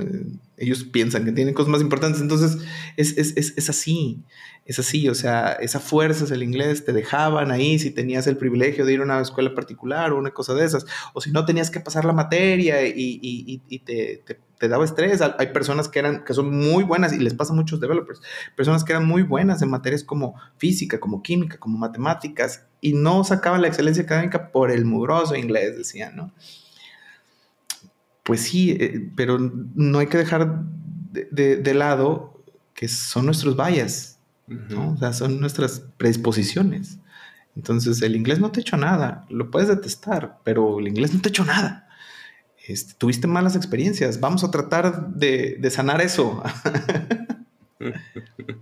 hay que trabajarlo, hay que trabajarlo, como cualquier cosa emocional también. Vale, vale. Mm, última pregunta antes de irnos a conclusiones, Darwin. Y, es más, más pregunta que consejo, ¿no? Dice José Martínez, arroba JSSMTZC. ¿Qué consejos le darías a alguien muy tímido para hablar por primera vez con un hablante nativo? Que yo veo que eso es algo muy común, ¿no? Del, aquí tengo el, el, B2, pero a la hora de hablar se, se, se rompen, ¿no? Este, pienso yo, más por falta, B1, B2, más por falta de confianza que por falta de conocimiento, ¿no? Entonces, ¿qué consejo dirías para José? Creo, que la clave, creo que la clave aquí es, esta palabra que dice José para alguien muy tímido. O sea, tu personalidad está denotada por la característica de la timidez. Entonces, si eres tímido en español, vas a ser tímido en inglés. No esperes sonar como, como no sé, un personaje en Hollywood, en, película, no, esperes sonar como Tom Holland o una cosa de esas. Si tú eres tímido, yo conozco personas que tienen C1, Mariano, y no te hablan nada, pero no te hablan nada no porque no puedan, no te hablan nada porque en español también son así, están en las reuniones así, porque no quieren, pero saben y, este es un, tema que da para mucho, ¿eh? y, sé que vamos a las conclusiones, entonces te lo voy a decir muy rápido. El mundo, desafortunadamente, está hecho para los extrovertidos. No sé si has escuchado eso.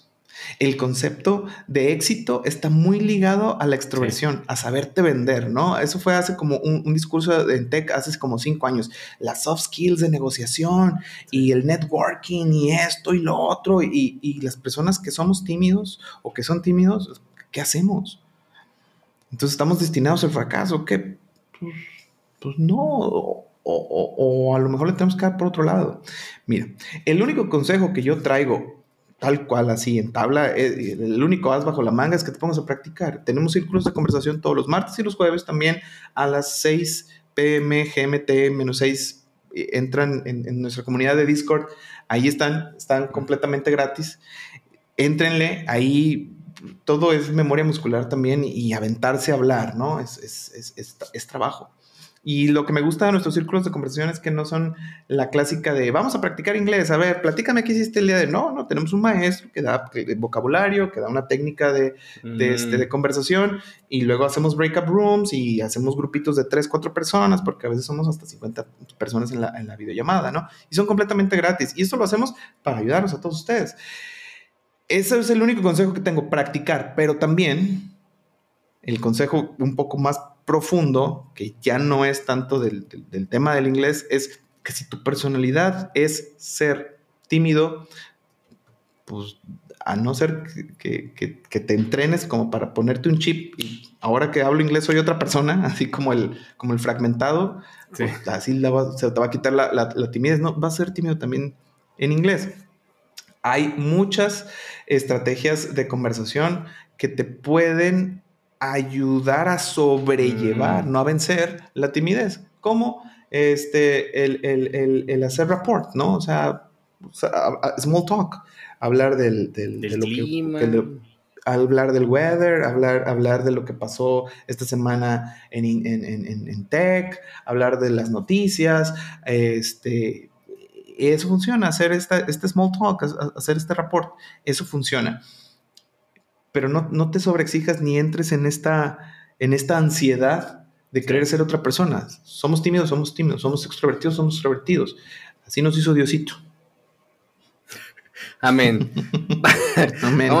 vámonos, a, conclusiones, Darwin. ¿Qué, ¿Con qué quisiera cerrar este, este episodio antes de irnos a Tech Twitter con el tema del inglés, la enseñanza en tech, eh, aprender incluso de forma remota, ¿no? Porque creo que es, es parte del, del, también del estilo de vida, ¿no? Queremos hacerlo, trabajar remoto, eh, comprar todo en línea, aprender en línea, ¿no? Eh, mentorship en línea, etcétera, ¿no? Busquen, mi, mi, conclusión y es el consejo que le, que le doy a toda tu audiencia, a todas las personas que nos están viendo, es busquen con qué método con qué persona, con qué escuela, mm. con qué tutorial, con qué maestro ustedes se sienten más cómodos y les esté dando este sentido de accomplishment todos los días que están avanzando y que están avanzando.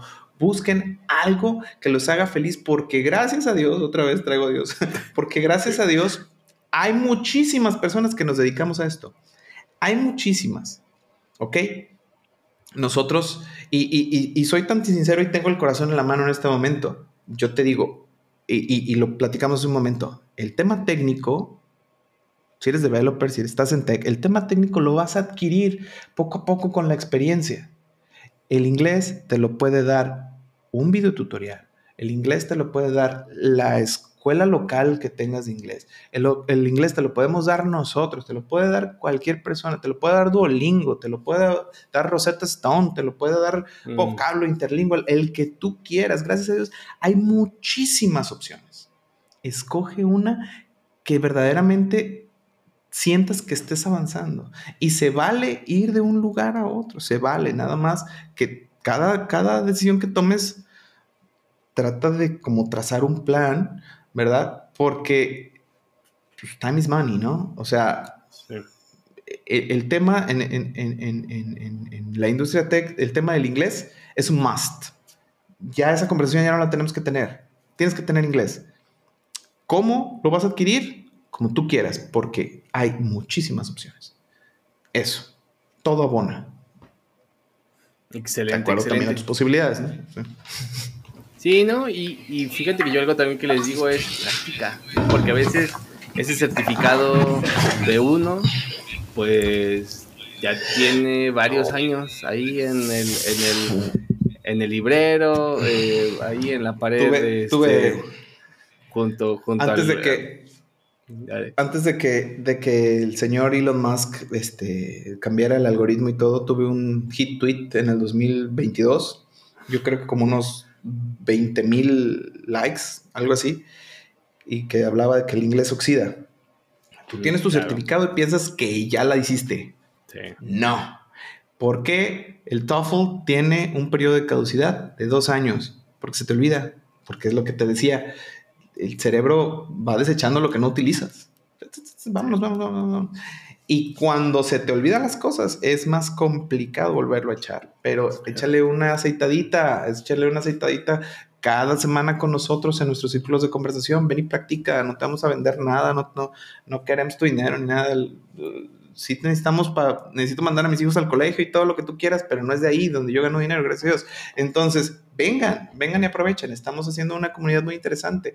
Tiene dos semanas de que le abrimos nuestro canal en Discord y ya llevamos como 600, 600 este, miembros y se está poniendo interesante. Vénganse. Vale. Pues vayan para allá, vayan para allá, pero no sin antes este, escucharnos aquí en Tech Twitter. Y como le decía Darwin, en Tech Twitter no se trata de ser polémicos, aunque a veces, aunque a veces lo somos, sino se trata de compartir algo, ¿no? Yo en esta ocasión traigo un tweet de Santiago, él es arroba sbpino. Y es un tweet muy, muy tech, la verdad es que igual sufrí, como, como tú platicabas eh, fuera del micrófono, sufrí, sufrí en cortar un tweet porque a veces a veces se me juntan, a veces tengo unos buenos, a veces esos ya no me gustan tanto. Este es uno de ellos, ¿no? Él dice, los, y los, traduzco siempre al vuelo, ¿no? disculpen si luego se me atora algo. Los estimados de software son una de las mentiras más viejas que nos decimos a nosotros mismos. Si sabemos este, algo, es que no funcionan, pero pretendemos que significan algo y después nos, nos sentimos enojados cuando la mierda pasa por el ventilador. ¿no? Entonces imagínense, esa es, una, esa, es una, frase muy gringa, shit hits the fan. Y dice... Hits the fan. Es que es, esto, ¿no? O sea, cuando lo hacen así y, se, riega todo. Claro. Este, Y enfocado en una parte en nuestra pues, estimación de software sin, sin mucha profesionalismo, ¿no? Y de, bueno, undergrad, ¿no? Antes, antes de, de, titularnos. Y después de titularnos, ¿no? Ah, este, hablamos mucho de esto, ¿no? Y trae un, ah, por ahí trae un strip, un, cómic, este, un cómic de, Dilbert, que yo soy fan de, ellos, y dice, bueno, acerca de una estimación de proyecto, y que le dice, pues no tengo ni idea para qué la quieres, y dice, pues dame lo que sea. Dice, pero lo que yo te diga, me lo vas a, me lo vas a reprochar, ¿no? Entonces, pues me gustó el tweet, es un tweet muy largo que les recomiendo que lean, está en inglés, sirve que practican su inglés. Este, no le den clic al translate hasta que no lo hayan intentado o den y regresen de algo este, para que lo, intenten entender. Pero está muy padre. Es un tema controversial, los estimados de software, pero algo con lo que tenemos que lidiar. ¿Cómo ves, Darwin? El tema de las estimaciones, o sea, yo, yo, yo no sé, yo, yo creé un producto en el 2022 y ahí se quedó. Le metimos tanto dinero, Mariano, que ya hubo un momento en el que dije, ¿sabes qué? De todos modos, este, estamos inscribiendo personas, estamos haciendo que se gradúen personas. Creo que esta plataforma y este gasto no es necesario. Mm. Y ahí están. Miles y miles de pesos. Ahí. Ay, Dios mío. hasta sudo, hasta sudo recordarme. Pero bueno. Recuerdos de Vietnam. Ya, ya, ya. No, sí, es, es, es, todo un tema, las estimaciones. Y, fíjate en, esa, en ese cómic, en, en, esa tira de Dilbert, este, que dice, este, ¿por qué no me dices nada más cuánto tienes? ¿Cuánto te quieres gastar? Ya dime cuánto te quieres gastar. Mejor. ¿Cuál es el budget? Y ya. Y, ya te lo digo. Y te aseguro que hay personas que dicen, está bien, yo te lo hago. no, mejor. Sí. En menos tiempo y, y, a veces fallan también. Y tú, Darwin, traes un tweet de Freddy Montes, que de hecho estuvo hace un par de episodios acá, en el podcast. Es muy interesante lo, que él tuitea siempre. Y lo leo. Me, gusta mucho porque, es. Perdón, me, gusta mucho lo que tuitea porque siempre es como muy honesto, como no pretende nada, yo creo. Él, no pretende nada más que dar sus opiniones y, es muy transparente. Yo personalmente pienso que hasta que no luego traigo a alguien al podcast, como tú decías, ¿no? Este no los conozco tanto, ¿no? Como que la perspectiva que tienes a veces de alguien detrás de, Twitter o de X es muy diferente a cuando platicas con ellos en, aunque sea... Idealizas a la banda. Pues, eh, idealizas o la odias, ¿no? E incluso, o sea, y a veces podemos encontrar puntos ahí medios Oye, yo estoy muy nervioso porque me invitó el, el, el, el, Héctor. Héctor, sí me dijo. Ya no sé cómo decirle, el Héctor, el Power de León, el Loco los Perros, el Rorerio, güey. ¿Qué, qué, cómo cómo se va a llamar ahora? El Héctor. Me invitó, no sé qué pensar porque luego vi que se andaba agarrando ahí, este palabras con un, con un español, ¿no? De ciberseguridad. el otro día le pregunté, no, voy a decir, pero es, es, es puro, puro mame. Es puro troll, puro, me, personal. Me imaginé. Me imaginé, me imaginé. Pero bueno, este tweet de Freddy Montes dice, además de programar, soft skills inglés, hay otra habilidad que, que los que estamos en la industria tech tenemos que aprender. Finanzas e inversión. Porque no vamos a tener pensiones cuando nos jubilemos. Los sistemas están quebrados o por quebrar. ¿Por qué te lo trajiste, Darwin? Este tweet. Porque, mira, en, temas de, de, este, de emprendimiento, en temas de trabajar este, para alguien que hace nearshoring, que lo que buscan es no tener esta responsabilidad social que se llama INSE Infonavit en México. Este es, es un tema que muchos developers que yo he tenido oportunidad de hacer este, amistad con ellos, cuando agarran estos geeks, ¿sabes? O cuando trabajan para alguien, pero les pagan por este, como por Pioneer y ese tipo de cosas. Entonces, no están pensando en, su futuro. Y yo era esta persona a los veintitantos años, a los treinta y tantos años, y ahorita tengo cuarenta años, y yo no estoy asegurado, y yo no voy a tener pensión, y no sé, he, tenido dinero a veces, y te decía, hago las tres comidas en un restaurante cuando tengo dinero muy responsablemente, en lugar de decir, ¿en qué debería de de, este, de invertir, cómo, cómo, cómo funciona el tema de las finanzas, cómo funciona el tema de las inversiones. Porque si estuviéramos, te platicaba también, si estuviéramos en, en, el, en el 2013, si estuviéramos en el 2013, pues alguien podría decir, ¿no? Pues este, cripto o algo así, ¿no? Pero eh, nosotros hemos sido testigos de cómo el Bitcoin va así, todo el tiempo, todo el tiempo todo el tiempo. Y, bueno, nosotros que ya tenemos un, un, picture como más, más, más grande, pues era así, así, así, así, así, así, así, así, así, así, así, así, así, o sea, como que ya se acabó ese boom, no sé, pero no sabemos en qué invertir. Bitcoin para mí el día de hoy no es algo que, que, que vaya algo confiable, pues, y tampoco los NFTs, por ejemplo, ¿no? O sea, hubo un boom y ahorita también creo que traen broncas en Estados Unidos, sí. porque creo que los están demandando, ¿no? Algo así. Este, se, viene, una demanda de la, de la SEC a Binance la próxima semana. Sí, entonces, ¿en qué deberían estar este, invirtiendo? ¿Cómo deberían estar guardando su dinero? ¿Cómo deberían estar pensando en el futuro las personas que están en la industria? Eso, eso creo que es relevante e importante, ¿no? Excelente. Pues por ahí yo les recomiendo que sigan. Tuvimos por allá China Financiera, Liliana Zamacona, que es una de mm. las, de las voces ahí en Twitter que habla mucho del tema del dinero y nuestra relación con el dinero. Y yo creo que va de ahí, o sea, va, va de un tema más, este, más profundo y ya que empiezas a resolver todos esos traumas de dinero, empiezas a, el siguiente nivel es finanzas e inversión, ¿no? Porque pues muchas veces, sí, como dices tú, ¿no? me voy al restaurante eh, de forma irresponsable y, habla de más de nuestra relación con el dinero que, que de nuestro raciocinio, no es que no sepamos que debamos hacer finanzas e inversión, ¿no? Pero es... Va, va, traemos muchos traumas ahí también, ¿eh? Exacto. Creo que, creo que sabes, sé, a dónde vas. Leí un, un libro, se llama Reboot, de Jerry Colonna, no sé si lo has, si lo has leído, y, habla un chorro de eso. Este cuate ha sido como coach, como del lado psicológico del ex CEO de Etsy, por ejemplo. Mm.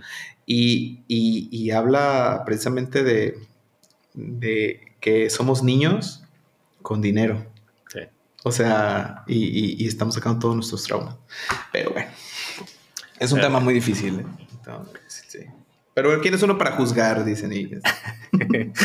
Aquí con el café de Starbucks. Pues bueno, muchísimas eh. gracias a todos. Gracias a ti, Darwin, por haberte animado a participar en el podcast. No sé si quisieras agregar algo más antes de irnos. ¿Cómo pueden saber de ti, tus redes, el tema de la escuela? Estamos por todas partes como arroba darwinglish. Este, creo que nada más en YouTube estamos como inglés para devs. Este, tengo por ahí una cuenta medio abandonada de TikTok que creo que se llama Teacher Darwin, pero ya le voy a poner Darwin English también. Este, eso me dejó la, la pandemia. 44 mil seguidores en, 44 mil seguidores en, TikTok. Me, me, ponía unas divertidas, me ponía unas divertidas, de verdad. A mí me gusta. Pero este, sí, síganos. Este, pero lo que más es eh, la razón por la que, por la que existimos es ayudarlos a que ustedes tengan un panorama más grande, que adquieran un panorama más grande, más internacional de lo que pueden hacer con sus habilidades, con sus skill técnicas. Y eso es a través del dominio del idioma inglés. Lo, el primer paso es agregarse a nuestro canal de Discord. Ahí ustedes pueden practicar, van a tener retos todos los días para que ustedes los hagan y todo es completamente gratis. Pueden estarse peleando con nuestro bot en inglés, pueden estar compartiendo las fotos hasta de sus perritos, los memes, todo lo que ustedes quieran. Y los martes y los jueves tenemos estos círculos de conversación que son guiados, no son improvisados. Vengan y practiquen. Es absolutamente gratis. Perfecto, perfecto. Pues los links de todo eso están aquí en las notas del episodio para que pues, uno por uno puedan y los revisen, se unan al Discord de, Darwin English. Y pues también sigan el podcast en nuestras redes sociales, en Twitter y en Instagram. Nos encuentran como arroba chilemolitech. Tenemos un newsletter donde les avisamos cada que salen los nuevos episodios por si se les olvida. Y, pues, y les platico un poco de mi opinión de cada uno de ellos. Y también ahí me pueden seguir en mis redes sociales. En Twitter principalmente mi handle es Mariano Rentería, es donde paso la mayor parte de mi tiempo. En YouTube tengo un canal que se llama Mariano Rentería, subo este podcast en video eh, con una semana de diferencia y también tengo un TikTok, Mariano Rentería, donde subo cachitos de este podcast, cachitos del otro programa que hago con Héctor de León y cosas ahí que se me ocurren. Y pues si les gusta el podcast, tómense dos minutos, califíquenlo en su plataforma favorita, déjenle una recomendación, eso ayuda mucho a que el algoritmo de Spotify y de Apple nos recomiende por ahí o en YouTube si nos están leyendo, dejen comentarios este, para que el algoritmo vea que les gustó, ¿vale? Y pues bueno, si no les yo gusta... Yo también tengo un podcast, se me olvidaba. Se me olvidaba. Ah. Yo también tengo un podcast. sí, y está buenísimo. Está buenísimo. Inglés para Devs también, búsquenlo. Inglés para Inglés para Devs. Sí, sí, luego, sí. Está bueno. me invitas. Está buenazo. Claro que sí, ¿cómo no? Claro que sí, hay que hacer algo. Ok. Muchas gracias. Nos vemos. Bye.